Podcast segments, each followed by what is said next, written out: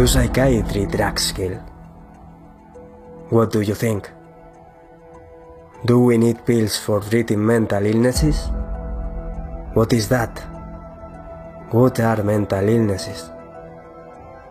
Can we trust in psychiatry research? Do we must abolish psychiatry? What do you think? What do you think? Well, sorry for my English, but today we have in Engrama Peter Gøtzsche, a doctor and researcher in biology who spent many of his years at Cochrane, from where he came out with problems, and who has written many controversial works, for which today we are going to ask him.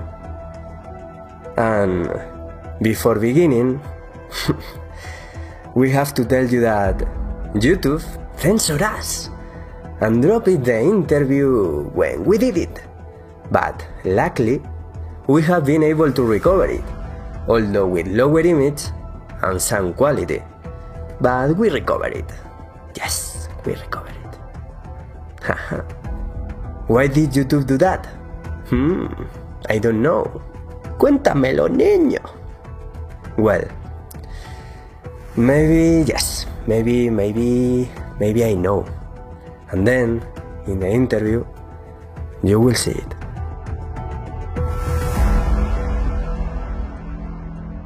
¿Estás preparada para desarrollar tu espíritu científico? Bienvenida a la primera formación online de Engrama con Esteve Freixa y Baqué, grabada 100% presencial, más de 7 horas, PDFs y artículos, con certificado acreditado por el CIAC. Nutrirás la manera en que percibes el mundo. ¿Cómo ser la primera en adquirirlo? Descúbrelo en la web de Engrama. Únete, regístrate ahora. So we have here Dr. Gotze, Peter Gotze. Um, first of all, as- we always do, we we want you to introduce yourself, uh, tell us about your career, your program, your your projects, and and all of that. Well, I'm a, both a biologist and a doctor. I have two educations. And um, I'm a specialist in internal medicine, but have worked in many different areas. I have done a lot of research. Uh, someone found out recently that I'm the most cited of all Cochrane researchers, every one of them. And um, I co founded the Cochrane Collaboration in 1993, uh, where we write systematic reviews about the benefits and harms of drugs and surgery and other healthcare interventions. And then I became a professor and uh, did only research for the last 25 years of my career. Okay, so uh, lately you have uh, focused on uh, psychi- psychiatry, right? Yes, Uh, why do yeah. you focus your research on psychiatry? because a person I knew came to me and asked if she could do a PhD with me. And she wanted to compare the newer depression pills with uh, sleeping pills, anxiety pills, usually called benzodiazepines. Uh, because she wondered if history was repeating itself. And it surely did it took more than 20 years before the authorities admitted that you become addicted to benzodiazepines and that you can get terrible withdrawal symptoms if you try to stop. And it can be very difficult to come off benzodiazepines. The drug industry and psychiatrists whom they corrupted by money uh, denied for decades that the newer depression pills could also make people dependent. But what my PhD student and I found out was that the, the abstinence symptoms when you suddenly stop are virtually the same on benzodiazepines and newer depression pills, often called happy pills, although they don't make people happy.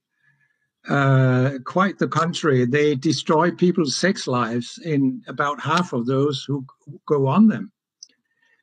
Um, uh, which a Spanish researcher, by the way, did a wonderful article about.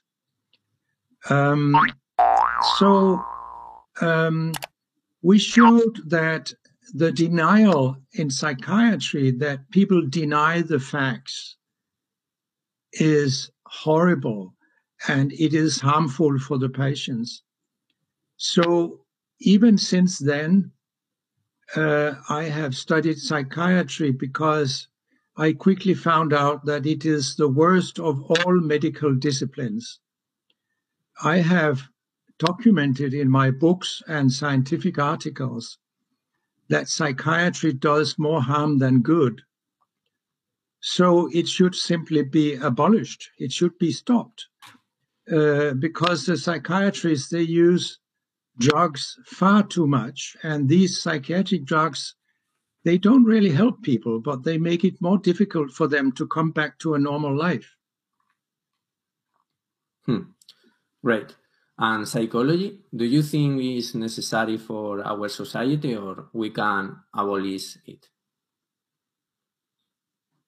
What do you mean? The, the discipline of psychology, do you think that we need in our society that that work, that job, or or we can abolish all that? No, now you talk about psychology. This is very yes. different to psychiatry. Yes, yes, yes. You have we need to, we need to we need to abolish psychiatry. Yes. And yes, one of my colleagues, one of my colleagues who is a psychiatrist, he has said that the worst error you can make in your life can very likely be if you have a psychological problem and you decide to look up a psychiatrist. This is far too dangerous for you. You should not do that. You should look up a psychologist or you should look up a psychiatrist who doesn't use psychiatric drugs. There are very few of these, but there are some psychiatrists that only use psychotherapy. And psychotherapy works my daughter, who is a psychologist, and I, we have documented that uh, psychotherapy halves the risk of a new suicide attempt among people who have been admitted with a suicide attempt. So they are of high risk of committing another suicide attempt. And psychotherapy halves that risk. And what we fear more than anything else if people are depressed is that they kill themselves. So, what do the pills do? They double the risk of a suicide, not only in children, which we have known for a long time, but also in adults. So, it makes absolutely no sense that these depression pills are so widely used as they are because they drive some people into suicide because of their harms. So, can we trust in psychiatry research? Uh, which are the main problems of that research? Pardon, I did not understand it. That if we can trust in psychiatric research, and which are the main problems in that research? Psychiatric research is generally highly unreliable. I and others have documented this in scientific articles and books. Uh, for example, drug trials are organized by the drug industry and they analyze the data and you, you don't get access to the data so you can analyze them yourself. And it has been documented many times that this data analysis is biased. So scientific articles on psychiatric drugs gives you give you a wrong impression about what these drugs do to people and very often harms have been eliminated from the manuscripts. Uh, not only minor harms, but even death have been removed. There is a big review that showed that half of all deaths and half of all suicides in psychiatric drug trials, they simply disappear before the, the trials get published. This is one reason why doctors don't know how dangerous these drugs are. Mm-hmm. And uh, what are the main myths in psychiatry? Like this um, um, chemical imbalance cause mental illness, or drug treats these chemical imbalances?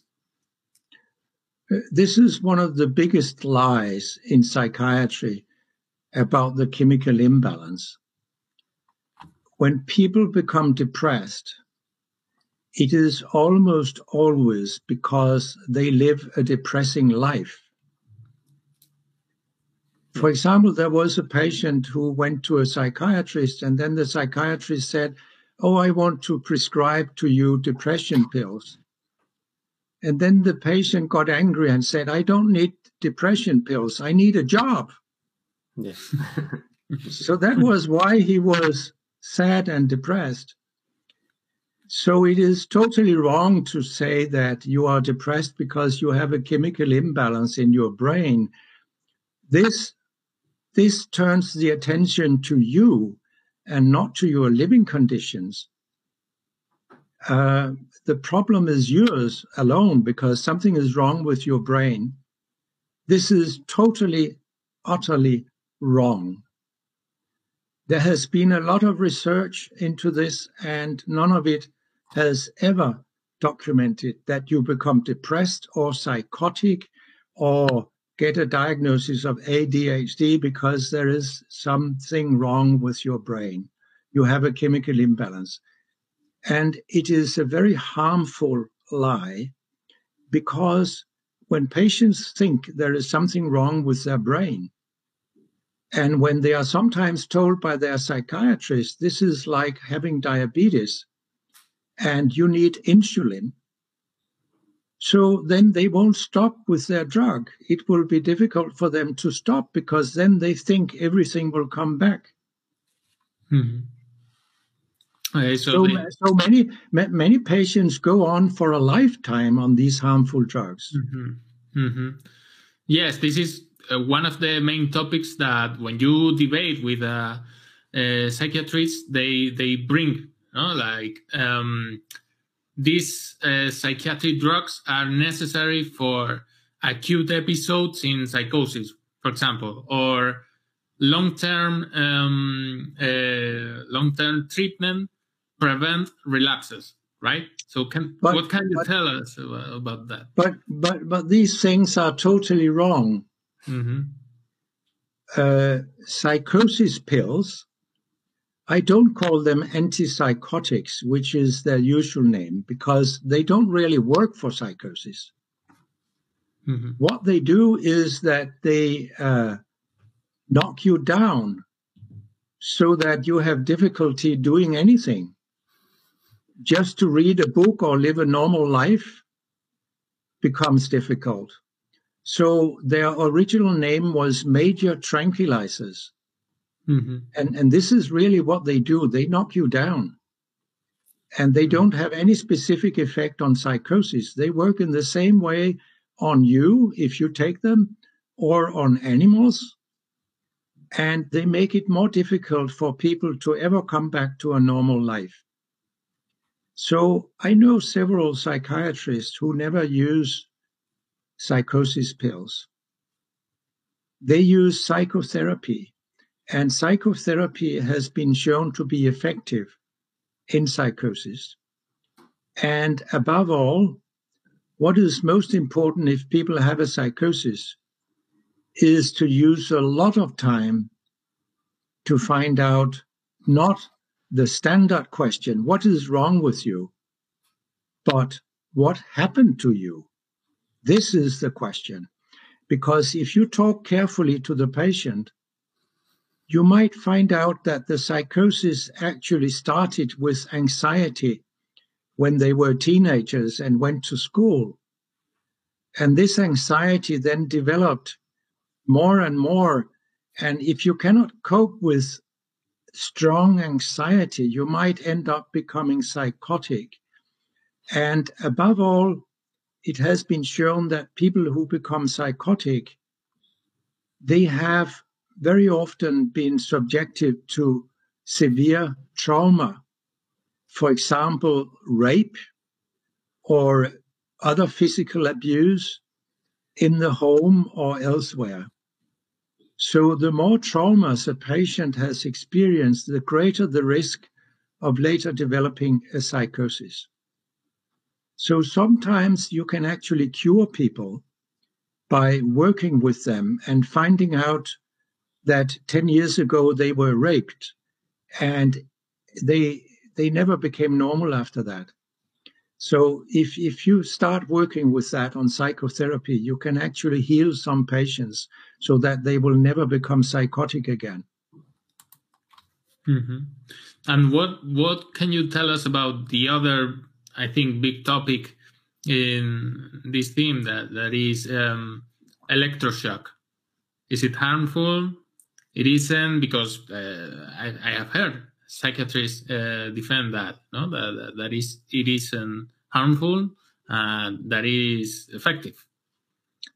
In in my view electroshock should be forbidden. It should be banned. No one should get an electroshock. I just had a problem with my computer before this interview would you really suggest that i sent electric current through the computer and then hope that it became well I I don't think I don't think you would suggest that. and electroshock is pretty harmful. Quite many patients uh, get their memories permanently disturbed, and some people die. There are various estimates, but it's around one per thousand who are killed by electroshock. And the effect is so poor that you repeat the electroshocks. So uh, the, the record I have heard was an American, an Afro American who received more than 500 electroshocks. This is absolutely crazy. And when something doesn't work, this is actually a definition of insanity that you do the same thing over and over when you have experienced it doesn't work, then you give more of the same. This is what psychiatrists do all the time with electroshock and with their drugs. If a psychosis pill doesn't work, you increase the dose. And what does that mean? It means you increases the risk of killing your patient or causing permanent brain damage because this is dose related but it doesn't increase the chance of an, of an effect. This has been shown in several studies. So all over psychiatry, people are doing the wrong things. And um, uh, there is a lot of uh, good research about electroshock, uh, but the psychiatrists deny this completely. And they continue to say that electroshock can be life saving. I have mm-hmm. often asked psychiatrists, where can I see the documentation that electroshock has been life saving? They don't have any. And, and once I was asked at a meeting what my opinion was of a woman who was deeply depressed, and then she got a, an electroshock, and then she suddenly asked for a cup of coffee. Well, I responded that I once received a man when I was on acute duty at the hospital. I could not contact him. So I needed to rule out meningitis because this is very dangerous. So I tried to insert a needle in his back in order to get some fluid out of the spinal channel to, to study this fluid for bacteria and protein and glucose and so on. And I couldn't get in really. So I, I, I tried the needle several times and the man was totally unconscious. And then suddenly he shouted, Stop, stop uh, hurting me with this damned needle. So then I realized he, he did not have meningitis really. Um, so did I cure him with my needle? No, I didn't. But it's an anecdote that is similar to the woman who asked for a cup of coffee. You don't practice medicine based on anecdotes. You practice medicine based on science. But this is not what the psychiatrists do. They ignore the most reliable science they have. Mm-hmm. So with the with all of these controversies, or, or maybe I, I have to say lies, um, where does it all come from? What and, and what is the role of drug industry in psychiatry? Well, you will be surprised. Uh, you know, there is a huge amount of money involved with cancer treatment. Newer cancer treatments, they, they sometimes cost millions for just one patient. The same in cardiology. Many procedures in cardiology are highly expensive. Many drugs are very expensive. So these doctors receive a lot of money from the drug industry because they buy them. They buy their opinions. They buy their loyalty. Now, you will be surprised to hear that no specialty receives more money than psychiatry. it is really incredible. Mm-hmm. And um, why? Why do you think it is this way? Of course, money rules the world, not only in America, but also in the rest of the world. And with money, you can obtain almost anything you want. Mm-hmm. And uh, which are the worst, the, the worst practices you have seen or, or known in the psychiatric drug industry? And why do we use drugs for treating people if they don't cure? They they only attenuate the symptoms. Well, the whole specialty is totally rotten. So uh, there is no chance of reforming psychiatry. You can't do that because the people who are at the top in psychiatry, they see it to their own advantage to let it be as it is. And if you're a junior psychiatry in training and you don't repeat all the lies and wrong ideas that your seniors have, eh, you won't have a good career in front of you. So they mm. get indoctrinated. And after some years, they forgot their criticism and they become like the rest of them. So um, if, if you have a rotten house, it doesn't really help to call for people to repair the house. You need to tear it down and build a new one. This is where we are with psychiatry. The whole specialty is so totally rotten that it should be stopped. Hmm. Uh, do you think that the psychological problems, the, the mental illnesses, are an invention of the human being? Uh, that is an easy question. There are people, actually, all of us, will face difficulties in life. Life is not easy. And if these difficulties become too overwhelming, you can somehow collapse. You can become anxious, you can become psychotic, you can become depressed, you can become almost anything. So, of course, there are problems. But the next question is do we use are diagnoses reliable in psychiatry? They are not. When you have asked the same psychiatrist to see the same patients independently, they disagree very much about the diagnosis. So the diagnoses are highly unreliable. And many people call schizophrenic, for example, when they are seen by other psychiatrists, they conclude that they have never had schizophrenia.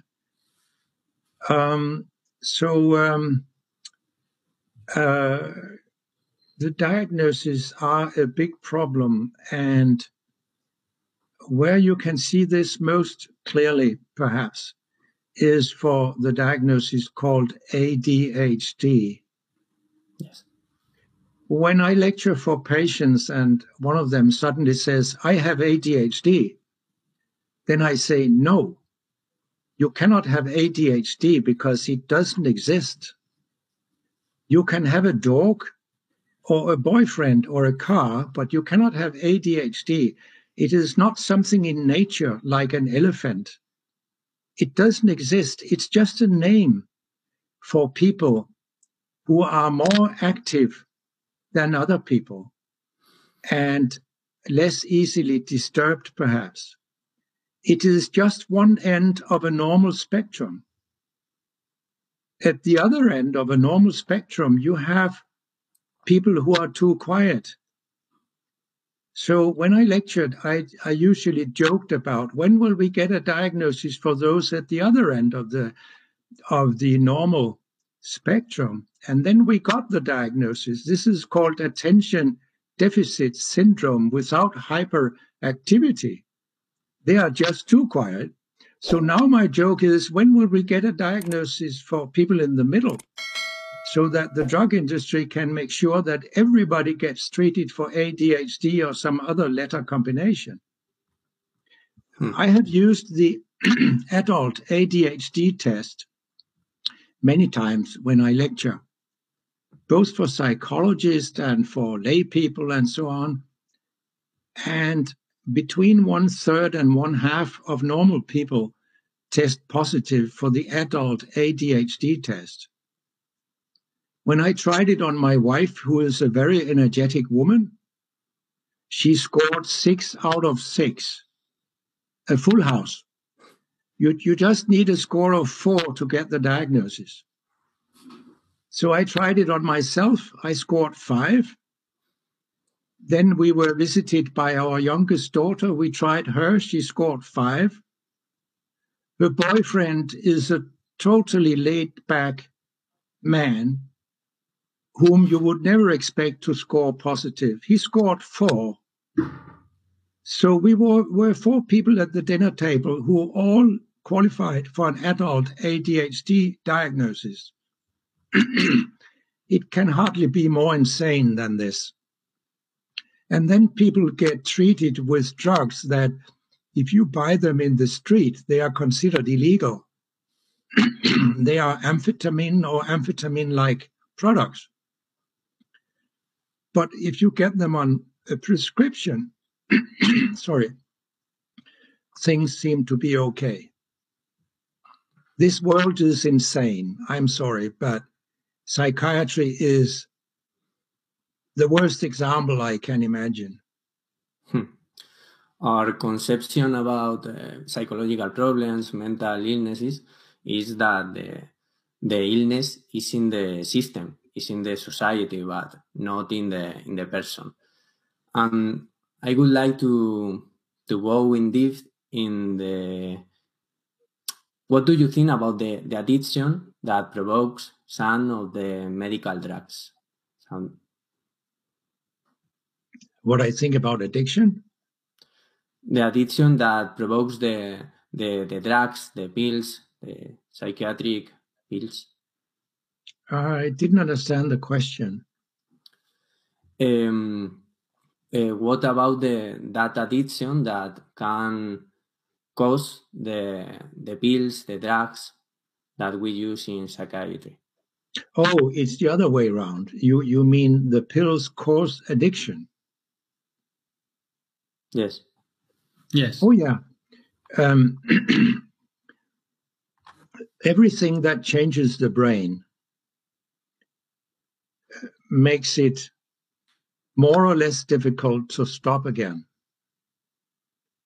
If you abuse alcohol or opium or heroin or whatever, anything that changes the brain runs the risk of making you addicted, which means you cannot stop from one day to the other. You need to withdraw very slowly. And um, psychiatrists I have talked to have told me that psychiatric drugs are actually much more hard to stop than heroin because to stop heroin is not that difficult. You can do it relatively quickly, but that's not the case with psychiatric drugs. It, it can take years to stop psychiatric drugs. And for some people, it is just impossible the brain has changed so much that they cannot endure the abstinence symptoms, even though they try to lower the dose very slowly over many months. Hmm. Okay. And do you think is it possible that we can achieve a system in which we leave behind all this over pathologization and over medication of human behavior? Do you think it's possible to arrive to, to that system? I have tried to make people aware for over 15 years how harmful psychiatry and psychiatric drugs are. And I have given numerous lectures all over the world, and I'm a member of, for example, Critical Psychiatry Network based in the UK, where most people are psychiatrists, but they are critical towards uh, their specialty and they want to change it in, in a more humane direction with very little use of drugs. But we don't have any chance because um, there is so much propaganda from the drug industry and, and from psychiatric associations and from patient associations, which are often supported financially by the drug industry. So there is so much propaganda that the politicians hear about all the time that you don't have any chance of creating a kind of humane psychiatry. It just won't happen. Hmm. I, I'm sorry, but it's it's absolutely horrible.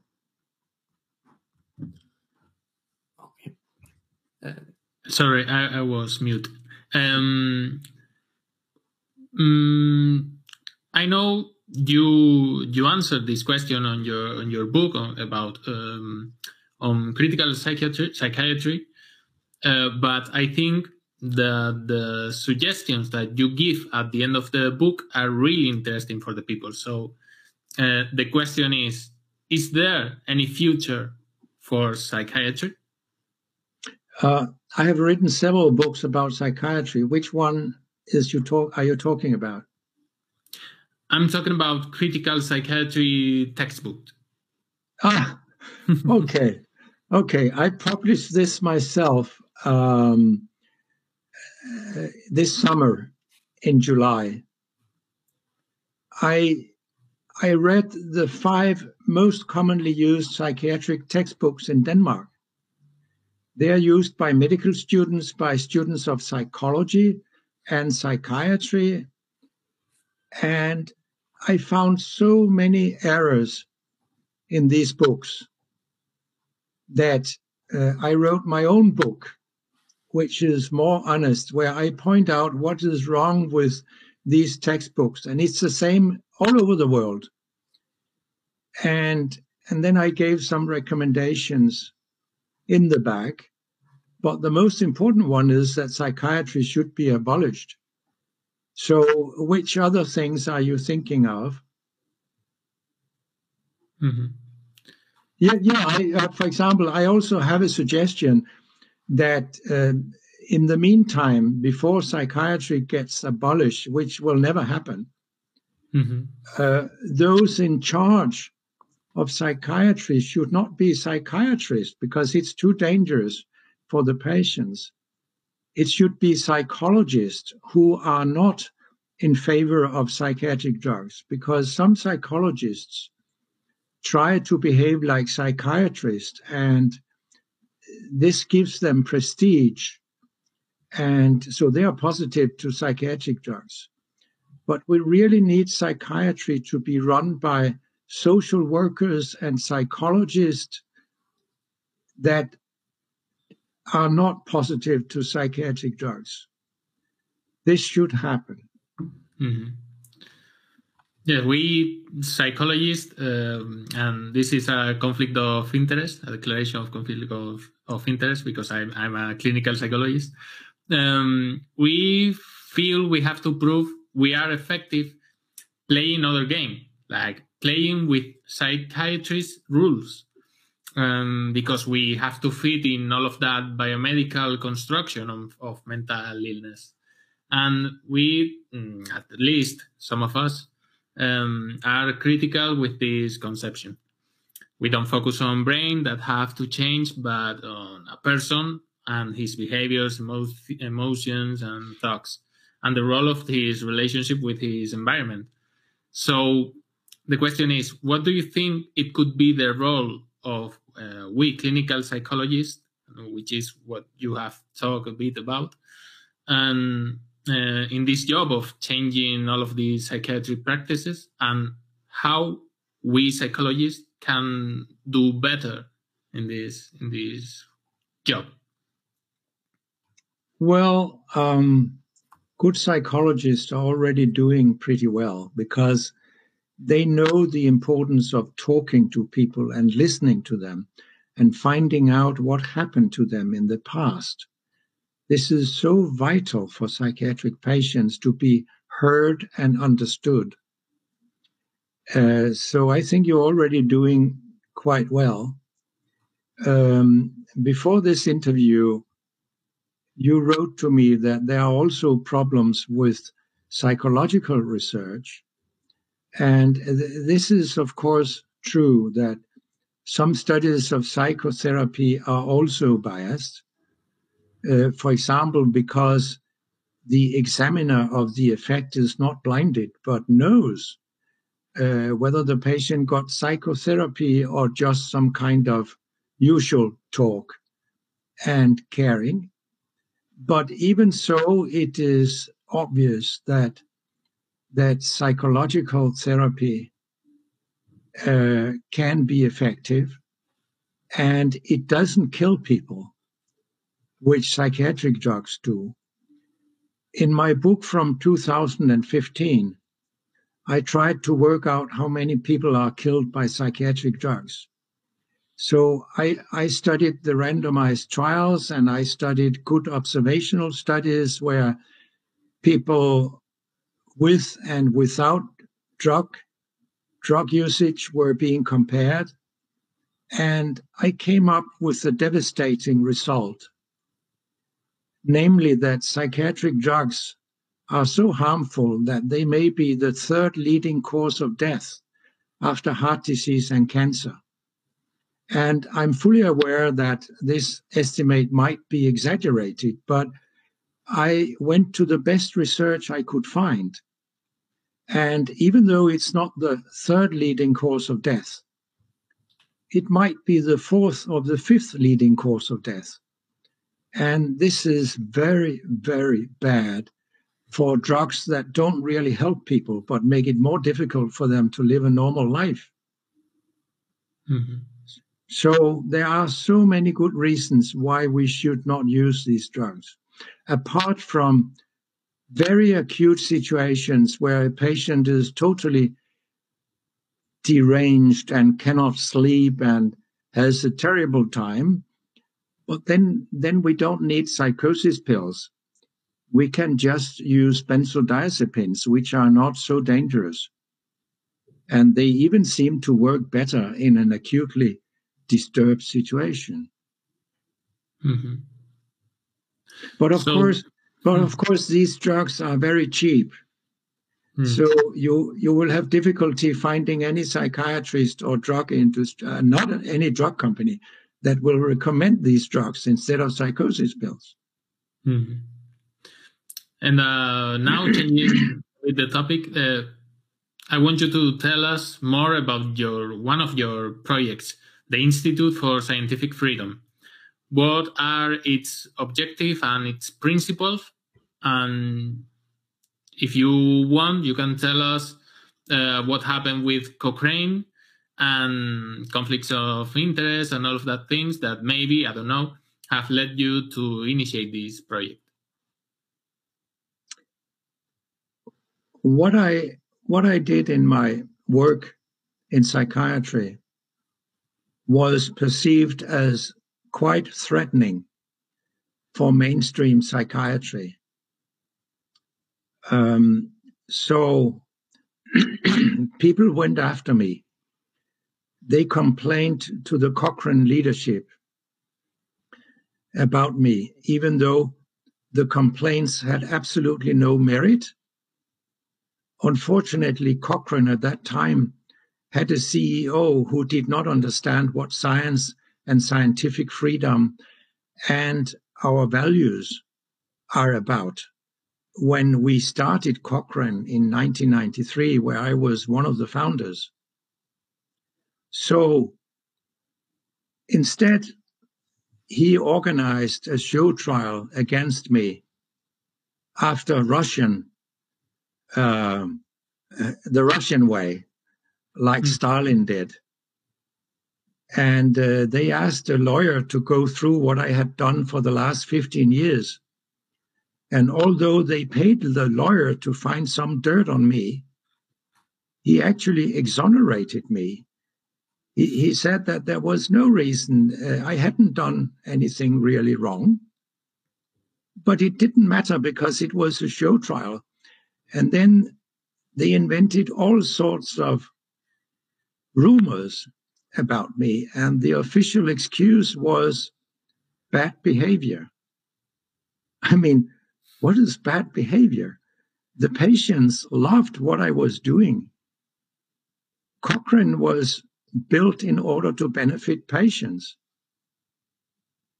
And I was the most visible person in Cochrane.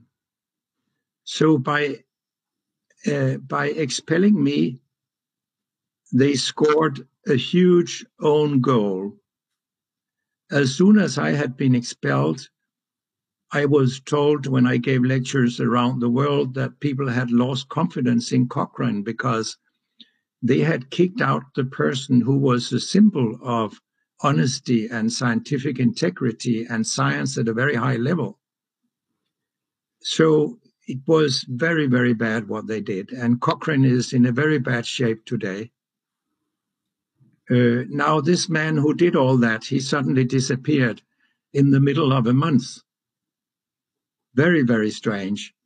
But at the same time that the major funder of Cochrane, the National Health Service in the UK, had declared that now they would cut funding considerably because they were dissatisfied with Cochrane for the same reasons as I was.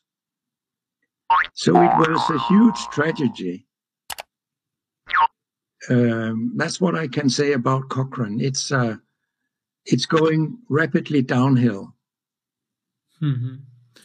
Yes, for me it was uh, personally uh, shocking because at the same time I knew your work about uh, this book, um, psychiatric denial, and and and, and, and your your job at uh, Cochrane. I was studying the my my degree in psychology, so I was ah. Uh, studying these uh, the these reviews in, in yeah this Cochrane review. So for me, it was really shocking. And how uh, how can we trust the research, not only Cochrane but other big institutions? Well, sorry, you uh, you cannot trust Cochrane reviews on psychiatric drugs because by far most of these trials are highly flawed. there has not been a sufficient blinding because these drugs give people side effects. So when you compare them with placebo, the psychiatrist has often guessed who gets active drug and who gets placebo. And it is the psychiatrist or their assistants who decide whether you have become better on some subjective scale. Mm-hmm. If you put something in the placebo that also gives people side effects, then the effect is much smaller. in depression, for example. Um, so, and there is another reason why Cochrane reviews are not reliable. And that is that in almost all trials, you take people who are already on a psychiatric drug. Then you randomize them to placebo or to another such drug, which means that you cause a cold turkey in the placebo group in many patients. They get abstinence symptoms.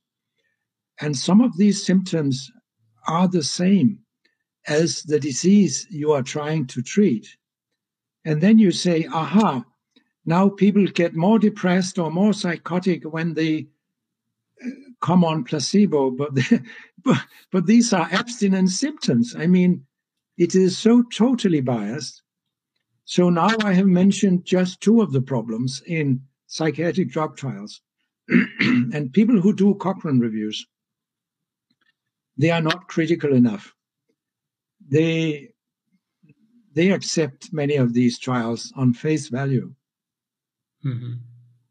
Uh, this uh, remind me um, something that I have read in your book, in one of your books, that is that sometimes um, people receive these psychiatric drugs and they then, because of the effects, they mimic another diagnosis. So they receive more drugs. Can you explain how this works? Oh, sorry. I just put on the light. That was not a good idea. now, yes, I discussed this with a professor of psychiatry once. I I told him that the side effects of Ritalin and other ADHD drugs are very similar to the criteria psychiatrists use when they come up with a diagnosis of bipolar. And then I said, since the symptoms are the same, how can you say that it is now a second diagnosis and not just side effects? Mm. And to my big surprise, he said, I can because I'm a psychiatrist. then I gave up. I mean, they are even brainwashing themselves. Mm. It's absolutely horrible. And we have seen the diagnosis bipolar in children, which was almost totally unknown 30 years ago. It has exploded, particularly in America, after they invented the diagnosis ADHD and started using stimulants. so this is a huge disaster because bipolar is treated with dangerous drugs like lithium, psychosis pills, anti-epileptics, and anti-epileptics actually double the risk of suicide. Mm-hmm. And now uh, I want to know more about these values that you um, put in the Institute for Scientific Freedom and, and tell us, please, uh, more about this this project. well, the psychiatrist, one of the psychiatrists who never uses drugs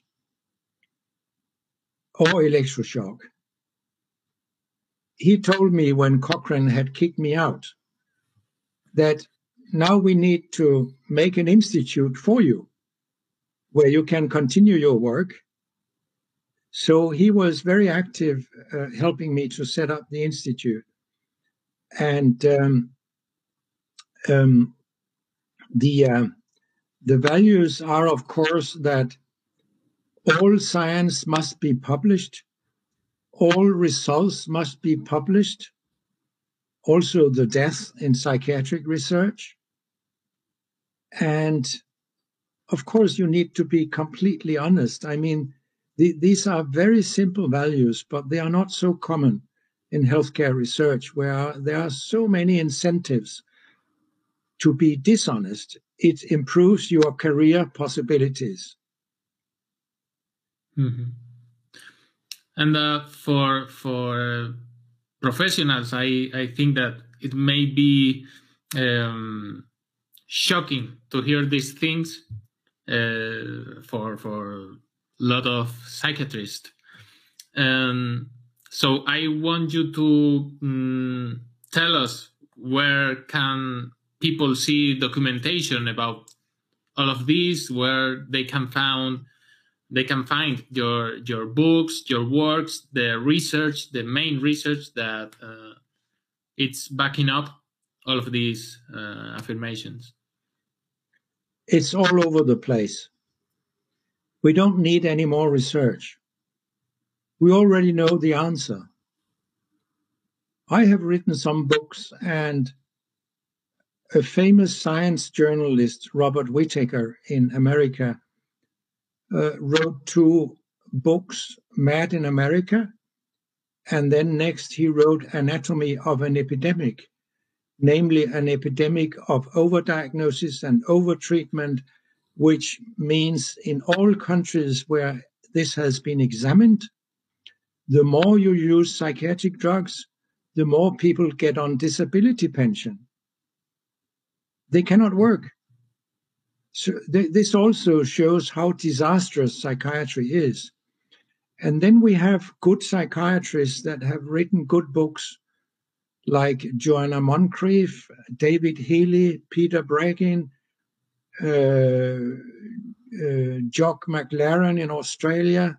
There are, there are actually a number of good psychiatrists who have documented what we need to know, both in scientific articles and in their books. We have everything we need in order to conclude psychiatry must be abolished. Mm-hmm. But as you know, the world is not like that. Mm-hmm. And how we as professionals uh, can we know if this is a good research, if the, there is information that is being uh, hide and, and that kind of things, how we can be oh. more literate that's very easy. Um, those of us who have written these books, we have also documented what is wrong with the science that mainstream psychiatry refers to. Uh, so you have that documentation as well. So it's not a question about whether to believe us or the other side, because we have documented what is wrong. It's hmm. very simple. You cannot escape that or run away from it. Uh, for example, many psychiatrists have written articles where they say that psychosis pills lower mortality. These are some of the most harmful and dangerous drugs ever invented. Um, I have I have documented based on randomized trials that uh, these drugs uh, double mortality in people who are treated with them.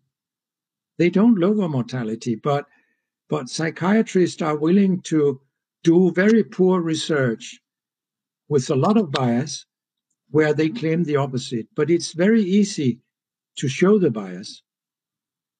But in the psychiatric world, it doesn't matter. Mm-hmm. People just won't listen. Mm-hmm.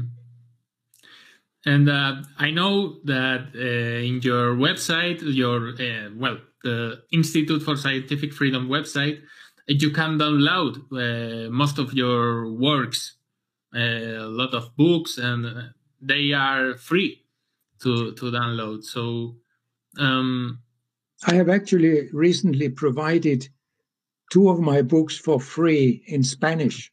Mm-hmm. Uh, the psychiatry book from 2015 and my book about organized crime in the drug industry from 2013. Mm-hmm. And the reason I offer them for free is that my Spanish publisher is a thief. He steals the royalty he owns me. He refuses to pay my royalty, and he has done that to other people. And he has refused to pay translators and mm-hmm. so on. But my contract with him has expired. So mm-hmm. I can do what I want. So I have made the two books available for free. Right.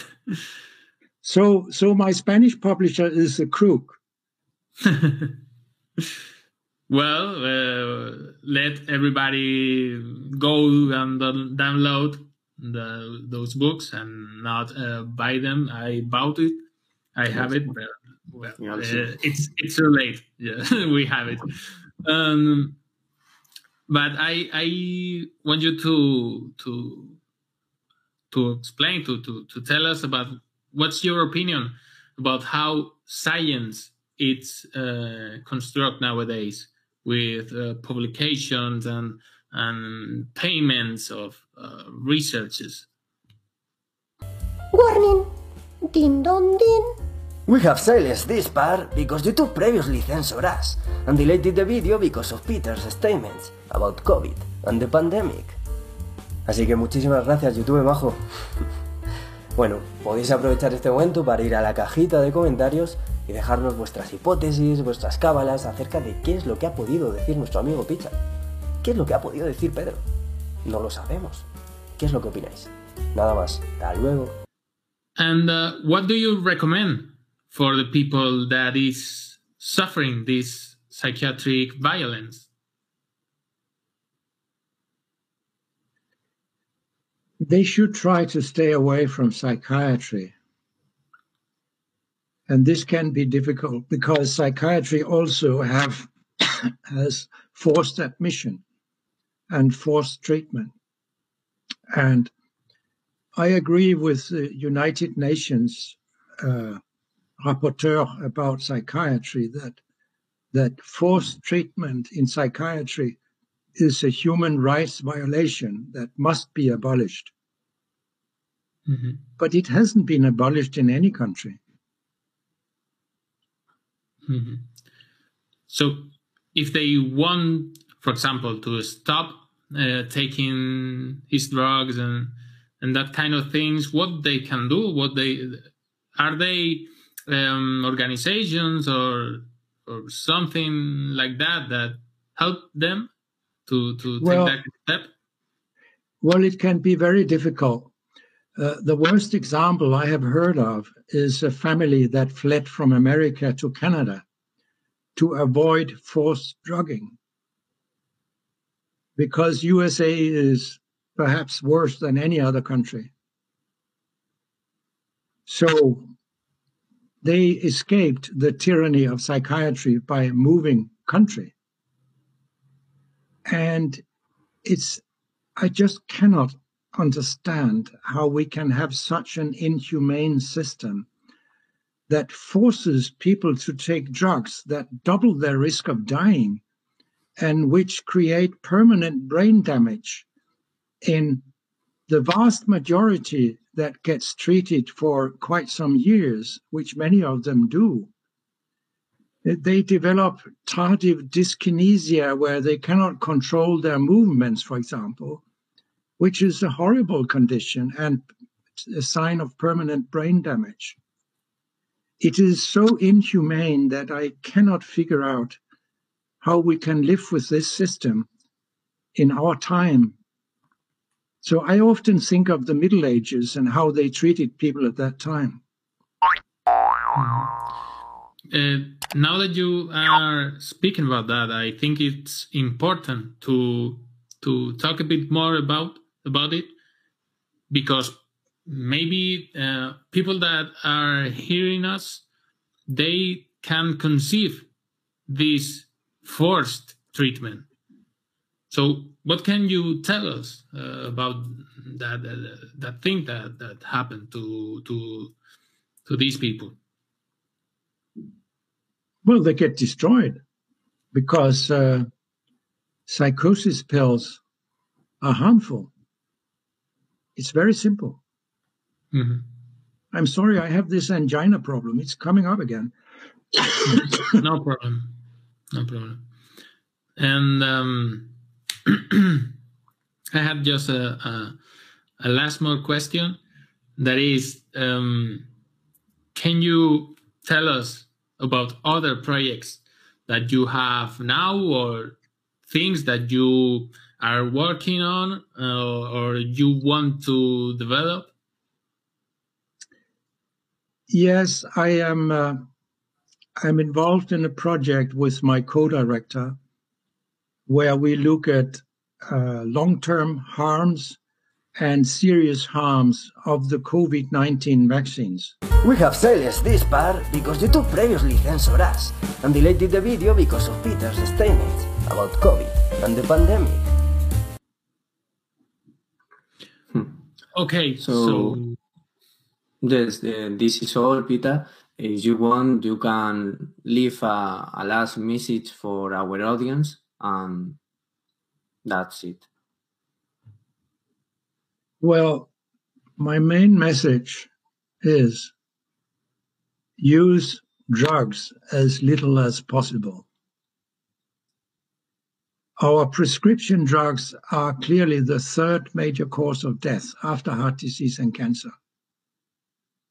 And many of the drugs people take, like ibuprofen for back pain or headache or whatever, they're actually too dangerous. These drugs can give you heart attacks and bleeding stomach ulcers that kill you if you are unlucky. So, in general, my best advice is think twice before you go to the pharmacy with a prescription you get from your doctor. Go on the internet, read the package inserts to find out about all the harms that your doctor might not have told you about. Then you might decide that maybe you don't need the drug. Maybe it wasn't that bad with your pain, for example. Mhm. Okay, so thank you so much for being here with us and for this conversation and uh, for your time. Uh, You are most, you. most welcome. Okay. Thank you. Thank you. you very much. Thank you. Yeah.